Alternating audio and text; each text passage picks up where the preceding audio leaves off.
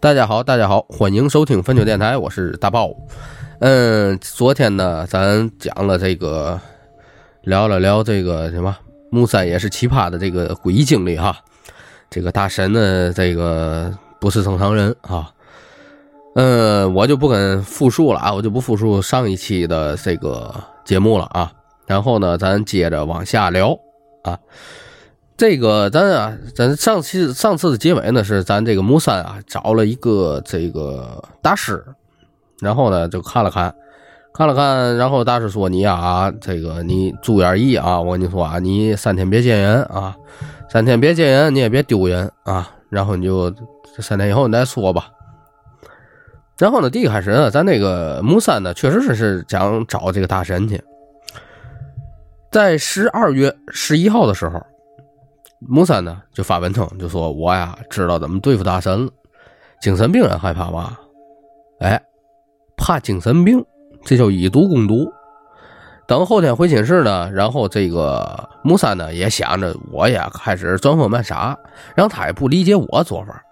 如果他是真正的这个精神病，他看惯了正常人，认为正常人都是不就不正常的，那。他肯定认为木三这个装疯卖傻，这个哎，在他眼里却是正常的。然后呢，木三还说，就说如果啊他是异能人，他肯定知道我这么做的目的，并且呢，他以往的这些行为，并继续以往他这些行为，从此呢可以界定出来他是出言巧合的精神病，还是装疯装疯卖卖傻的这个异能者。十二号，十二月十二号。这个木三呢发文称就说：“来吧，亲们，刚才那个我寝室那个女生说要找我们家来找我，本来我说来吧，后来想起来是那个和尚说的是谁不能见，没办法。但是呢，已经答应人家了，但是能怎么办呢？木三呢跟这个女生关系还行，平时呢也总来他们家。然后呢，等那个女生啊没意思的时候，他就看视频。”看了看视频，然后呢，就听见门响。就是一般人，咱有个习惯，一敲门就是谁呀？先看一眼猫眼，再看一眼门。毕竟这木三是一个人在家。哎呦，这一看，哎呦，没给吓死。这门口是谁呢？他跟他约的那个寝室女生大神，还有大神他妈，这三个人笔挺挺的站在他们家门口。这一下就给木三吓够呛了。然后呢，一条件反射，赶紧把手机关机，就怕呢，其中一个人给他打电话，这手机也在屋里响，然后他赶紧扭身就给他爷爷打电话，就告诉他：“哎呦爷，我害怕，我操，这这你妈来啥这玩意儿？你怎么弄？来啥棍儿？”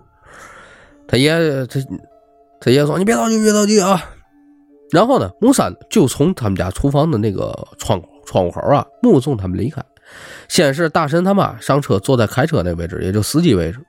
然后呢，是他这个寝室的同学进了车里头。最后呢，是那大神，那大神啊，临上车之前还是看了一眼他们家，才进到车里头。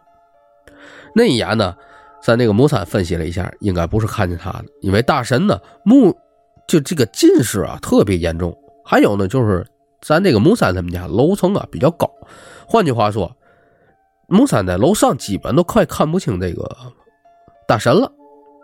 大神能看清他，这不太可能。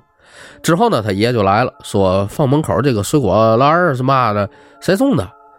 然后呢，咱的木三就说啊，同学同学送的。然后呢，他说他爷就说你没请人进来坐坐吗？然后那个木三说啊，这个你不不不是说不让我见人吗？他爷呢也就没再说什么了。问他这个小盒也是你同学送的，就那种装饰性的这小盒。然后呢，木三也没在意啊啊，也是这小盒一打开，他爷一打开，当时就我去，我操你妈去，什么玩意儿去？我你妈！然后木三就跑过来看，怎么的了？一看里面是密密麻麻的虫子。然后呢，木三跟他爷说：“这不可能是我同学送的，谁扔咱门口的吧？”然后呢，纯属是为了安慰他爷爷，但是到底是谁送的，现在还不知道。然后呢，这个木三的手机开机了，全是他女生这个寝室女生啊给他打这个电话，他心里挺不好受的，然后就给他回过去。这个同学呢就给他一顿臭骂，就说担心他唠了挺多的，估计就说就是就问他你你你你你今天还来吗？他说谁约你你不知道啊？然后木三就懵了，我约谁了？他说他今天刚出学校，打算来我们家。哎，那就不对了，他这女生不已经在那儿了吗？然后他这个同学女生呢就说正等车了。看到大神啊，他从一个车下来，说他跟他们一块去看他。说木山这个地址啊，没跟他们说清楚，让他们找他，说有点乱。那意思就是嘛，就是让木山是木三让大神跟大神他妈找他那个同学的，然后让木三同学呢带着他俩去。他同学一看车全是水果嘛的，也就没多想。然后呢，木三就跟他那个室友就说：“我呀，这根本就没约他。再说。”这这这这这一家对我关心有点过分了吧？哪有这个同学之间关心到这这这个生病还得亲自到家拜访去的？他这个同学呢也就没再说什么了。然后呢，就这个立马就问了一句，就说：“哎，那那那大神在哪？”然后呢，这个他那同学就说：“啊，在寝室。”行，那就先不说了啊，就把电话给撂了。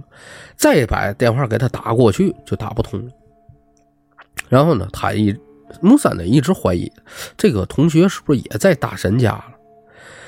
这个木三呢，把这刚才装虫子那个盒从窗户外面扔过去了。本来舒服多了，现在打完电话一看，这水果又有点堵心了，得把那个水果也给想解决了。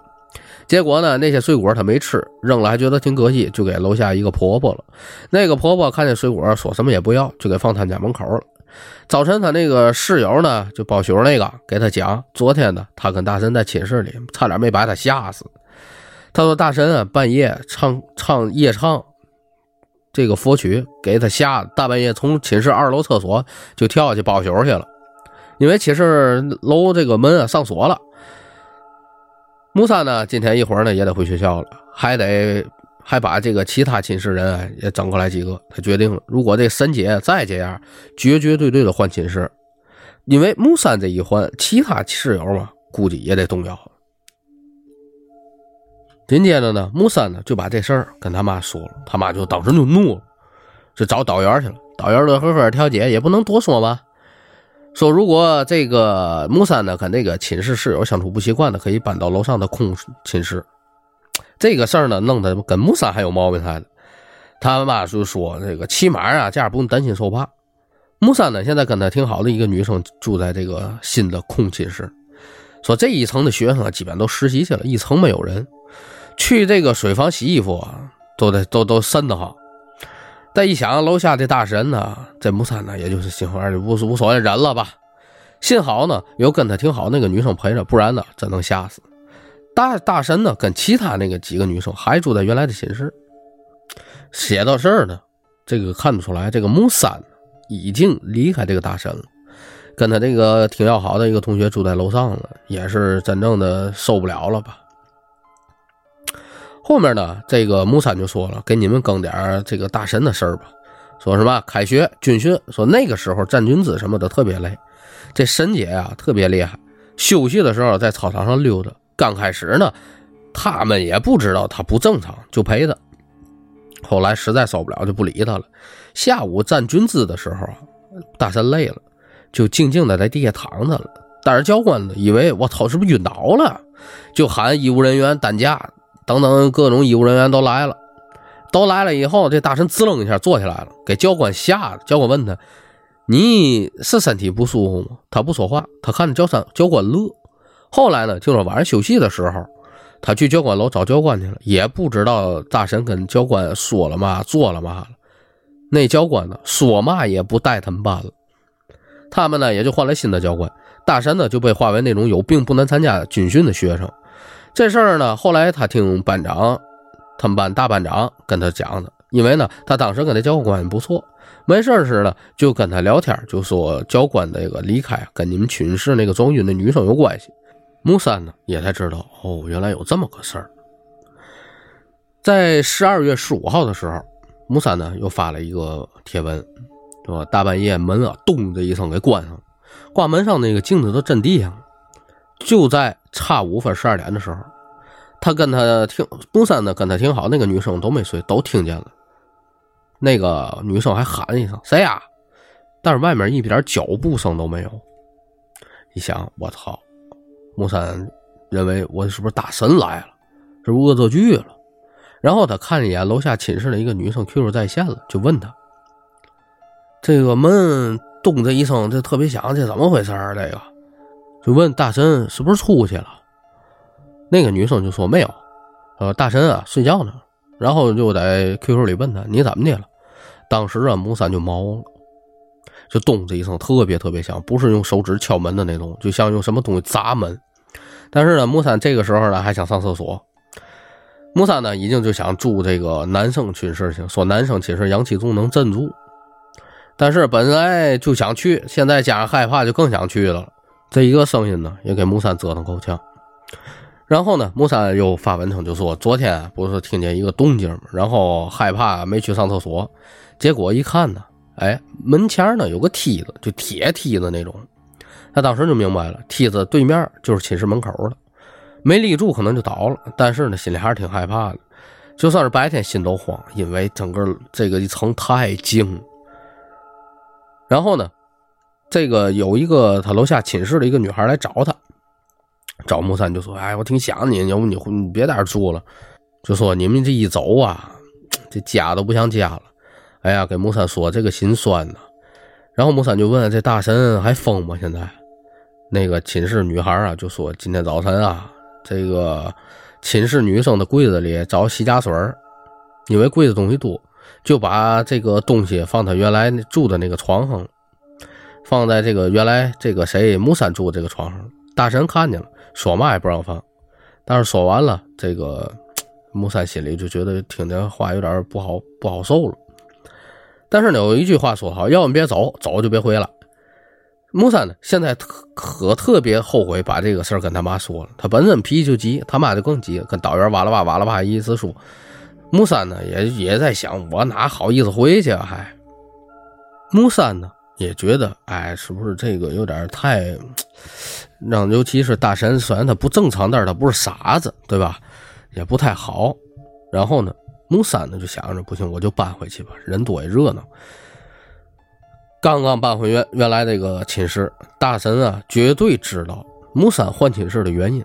在现在呢，特别消停，就不管怎么说，回来啊，这个寝室起码人多热闹有人气儿。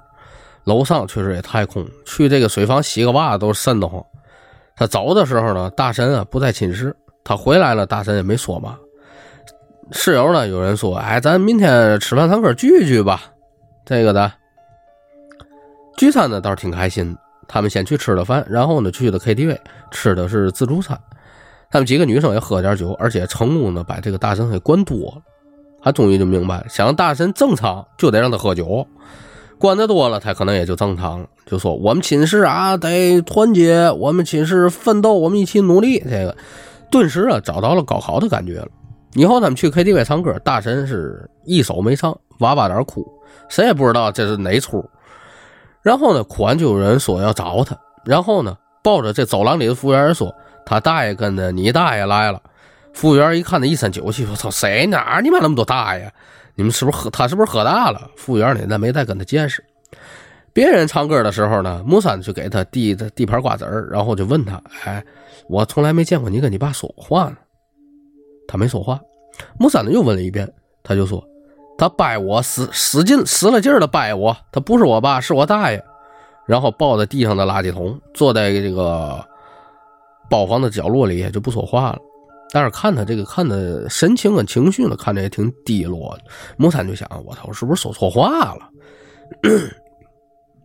这个木三呢，又跟大家说了，就说这个沈姐呀，给力的给他们这个寝室一个姐妹牵了条姻缘线，也就是给介绍对象。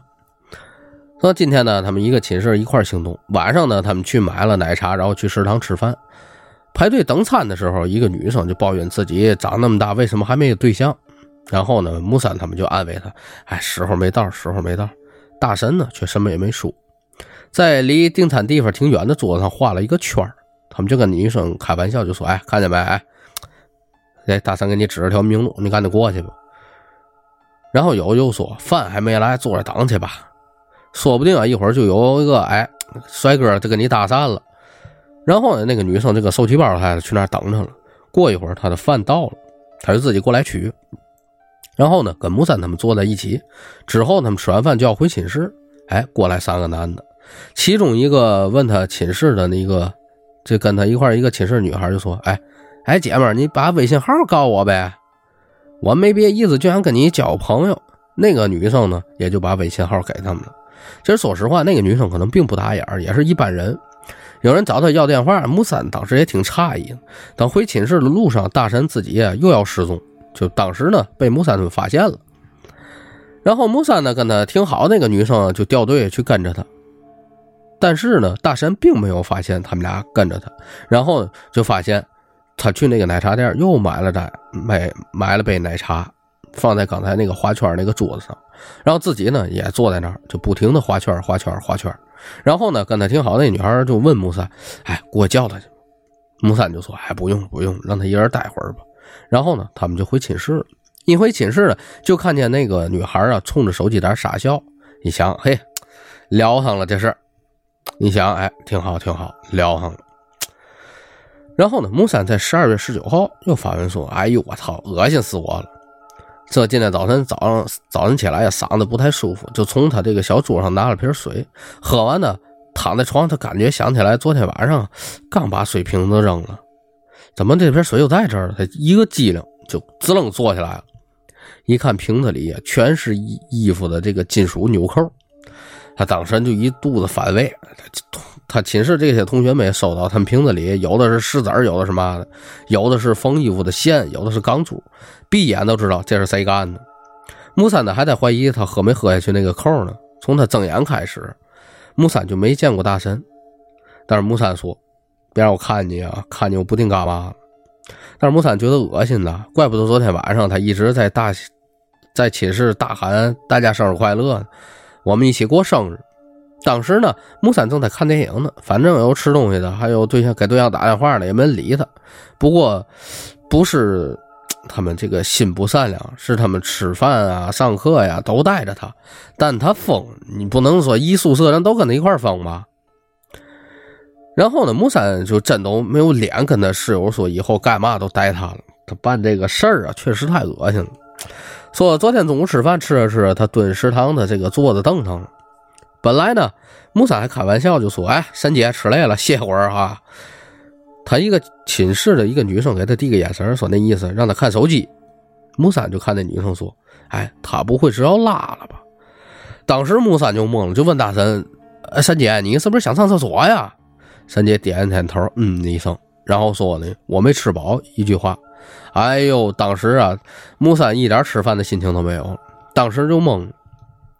说这太虎了，这有点然后呢，隔了这个一天吧，他们这个学校呢来了一个客客座教授讲课。正当他们快听睡着的时候，大神呢站起来就拍说：“好好说的好。”当时啊，木三就无语了，整个会场的人也都石化了。台上的教授啊就说：“哎，看来这个同学对婚前性行为很有看法啊！”哎呦，我一看，木三仔细再一看呢，一看写的什么大学生心理健康辅导讲座，当时就无语了。这刚到寝室呢，他就问大神：“你知道那讲座讲的是嘛吗？”然后呢，这大神就说：“哎。”他跳了段舞，我感觉还挺精彩。他说：“我们都像鸟一样飞。”木三就纳闷，就说：“谁跟你说的？”然后呢，大神就说：“哎，就台上那些老头们。”然后当时木三就懵了，就听不懂他说的嘛。他寝室的女的也说：“这回啊，行啊，丢人丢大了可。”他说了一句秃噜秃噜，像那种蒙古语那种，再呢就不吱声了。然后呢？半夜十二点，因为这个木三要考四级嘛，所以这两天就没心思熬夜。十点多呢，木三就睡着了。大神十二十二点十二分的时候，在寝室中间跪在寝室中间，就哭着喊：“爸呀，我对不起你啊，爸呀，我他妈不是人啊，爸呀爸，这这么喊的。”当时就懵了，就说：“这我操，大半夜你干嘛呢？”大神说：“我要找我爸爸。”木三就说：“你爸跟你妈睡觉呢呀。”大神就说：“我不行，不行，我要找我爸。”木三就说：“那你就给你爸打电话，不就完了吗？”然后呢，大神就在那又哭了，喊我爸呀，然后就开始哭了，就那种嚎啕大哭。别的寝室都被惊动了。不一会儿呢，寝室老师来，寝室老师就让他家长把他接走了。然后呢，就给导员打个电话，导员就通知他家长说：“来带走吧。”期间呢，他还哭着说：“您不能这样对我，我要见我爸，我见我爸呀。”等他走之后呢，木三他们寝室就没睡着，就说：“大神喊谁爹呢？在那儿有。”然后呢，还有的说大神哭的时候特别正常，特别认真，一点都不像梦游什么的。还有的说就说什么二零一二来了，大神又在末日之之时变身了，弄这个全寝室啊，也不知道这这神姐到底是怎么的了。然后呢，木三就说：“我呀，今天白天看英语书看累了，所以呢，以前这个写这个帖子的时候了，他发现了一个问题。大神他妈说他小时候从楼上掉下来摔过，他爸呢又是骨科医生，能不能是他爸给他接骨的时候给他造成阴影了，所以他才一直反感他爸爸？还有呢，就在 KTV 的时候，木三呢问过关于他爸的事儿，他是他不是说什么他爸掰他什么什么的吗？”然后还听说有人说他爸精神不正常，怎么当的大夫呀？这样，当时呢，木三也是那么想的。比较他见过他吧，真是那种木三他爸属于那种书呆子的人，见人不说话。哎，但是是不是这个大神他爸也受什么刺激了？还是他爸给他接骨的时候犯精神病了？但是呢，依然不得而知。然后呢，隔了得有好一段时间。木三呢，基本上就没上过线了，也没再发过文。直到二零一三年一月一号的时候，这木三啊才发文称，就说：“哎，这几天我去外地了。我家长说呢，木三自己被淹到了，然后呢，非得让他去寺庙闭关，去了一个什么寺，里面全是和尚，说的还被东西缠上了。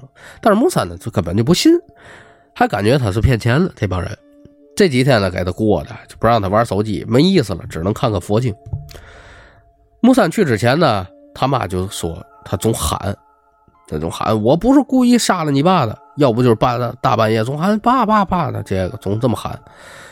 木三他妈呢和这个他爸呢就感觉有点害怕了，以为是不是考四级的压力太大了，带他去看心理医生了。后来呢就说这个木三半夜呢开始梦游，拿菜刀剁菜板子，他妈就拿手机给这个。木三的这个所有的这个行为啊，都给录下来了，就给心理医生看。心理医生就说什么潜意识什么玩意儿的，这乱七八糟的。然后呢，他爷就说他是不是让什么东西给缠上了？就让木三他妈陪着他一块去一个总跟他爷一块下象棋的一个老头儿然后呢，他妈就找到那老头儿想给他看录像，就说嘛，这录像就播不出来了。那老头儿呢，先看了一下木三的手心、手背，然后呢，额头。就问他：“你这几天杀过动物吗？”木三就说：“没有。”然后呢，给了木三他妈一个地址，还不是名片，就纯手写那种，让他妈去到那个寺里头找这个住持，越快越好。他妈一个朋友呢，就跟他妈开车带他去了那破地方。木三就说：“我操，真是不好找，开车还上不去。”到那以后呢，身上东西什么都不让带，就给关一个屋里了，就不让木三出来了。然后呢，不让他妈跟他朋友陪他们这个木三，说过五天以后再来。然后呢，木三就天天在那儿待着。早晨啊，天没亮就开始敲钟。哎呦，吃饭呢，给人有人送饭。上厕所呢，屋里有桶。整整五天，这木三是没洗过脸，没换过衣服。吃的呢是粥、馒头、咸菜，给这个木三啊都饿瘦了。他妈就跟他说，第二天晚上他就坚持不住了。他妈跟他那个朋友呢，就离住在那个寺不远的地界一个村子上头。然后呢，他妈就做梦梦见他死了，梦见木三死了。然后等第三天天亮的时候来找木三，就说什么就找不着上这个寺的路了。后来呢，他妈都急哭了。这个都是他妈回来的路上给木三讲的。木三说，第一天晚上啊，因为那地方特别偏僻，七八点嘛，外面也就没有声音了。时间呢，也真是靠猜的了。然后呢，木三就开始睡觉，半夜醒了，就看见那个住持啊，站在这个这个，站在他这个床边，笔直的站在他床边。哎呦，当时呢，就给木三吓尿了。说那个是住持啊，长叹一口气，就说睡觉。然后呢，出去把他这个房门锁上了，别的就再也没有什么了。他就知道走的时候，他妈给完香火钱，那个主持的弟子啊还是什么的，给了他妈一包东西，还小声的呢跟他妈说了一句话，具体说了嘛，木三也不知道。然后呢，木三回去坐车的时候就是问，哎，这个东西是吗？他妈就说嘛也不让他看。然后呢，等到他到家了，也就是三十号的晚上到的家，因为太困了，所以到家这个洗洗就睡了，就感觉特别疲惫。这一睡呢，睡到天亮。而且呢，他特别想找他这些室友，跟他说他这几天遭遇的事儿。早晨呢，起来以后，他就跟挺好那个女生给他打电话，说这这祝你新年快乐啊，因为一月一号嘛，元旦。他当时还想骂他有病呢，你三十一号跟我拜哪门子年？后来他这个寝室的同学就说，今儿你妈元旦什么三十一号？哦，才明白。然后呢，木三就说，我呀，原来真不这样。我就感觉认识大神以后变得不像我自己了，特别去大神家以后回来之后，我总梦见自己醒起来变成自己变成大神了，然后抱着自己遗像，晚上给寝室室友给这个给打电话，说他不见了以后呢，大师大神呢就没再正式上过课，只有白天偷偷跑回学校，安详的躺在他自己的床上，闭着眼睛，谁跟他说话他也爱答不理的。他想不明白这个大神，说这次他这事儿闹挺大，也不知道他能不能回学校了。也许以后没机会再见了吧。用他这几天在寺造寺庙里深造的深学的话，就是缘尽了。但别的人呢，也都说大神够呛能走，可谁知道呢？听天由命吧。木三他妈说，他回来之后啊，成天睡觉，只是不说梦话了，也不梦游了。看来啊，木三可能真的被什么演演到了。被演到的时候，其实自己也有一点的感觉，就是大神在寝室犯病喊他爸的时候，木三呢看他的眼睛根本就不像他，但是木三觉得那双眼睛是自己的一样。这个故事呢，基本上也就算一个完结了。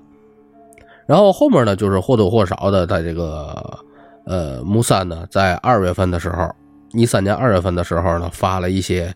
这个什么，大家如果有留言提提问啊，乱七八糟这些东西。然后呢，他就说他二月份的时候这段时间做了点小生意，谁也没联系。大神一家呢说今天拜年，他妈呢让大神跟他说话，他大神呢也半天没吱声，他妈也挺尴尬的，就客套两句就给挂了。然后之后呢，最后一个回复之后就没再更新过了。这个木三也是奇葩。嗯，这个故事呢，好多人啊，这个我不知道大家听明白听不明白，因为确实是比较碎、比较散，而且呢，夹杂着一些，嗯，他跟这些网友聊的这些东西在里头。这个之前我看到过。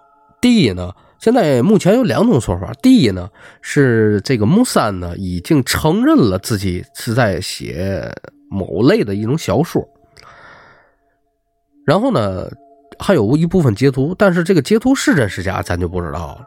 还有一点是嘛呢？还有一点是，嗯，有些人、有些网友分析来分析去的一些个结果吧，就是说木三就是大神，大神也就是木三，也就是说这个木三很有可能是有人格分裂在里头的。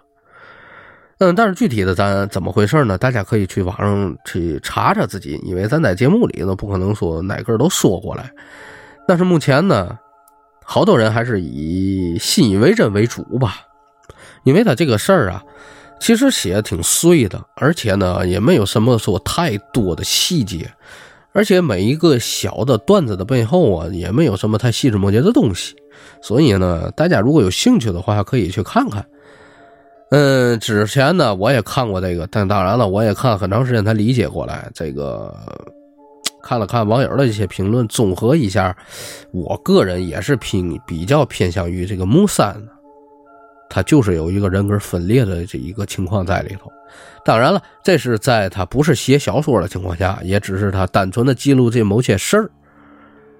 所以说呢，这个 大家呢各有各的看法吧，行吗？行，咱今天这个木三也是奇葩的这个诡异经历啊，咱也就到此为止了。然后后面呢，等军哥回来以后呢，咱再继续录咱的灵异故事。最近呢，我也收集了比较不错的灵异故事，大家回来有机会咱可以再接着聊聊啊。行，感谢大家收听，咱下期见，拜拜。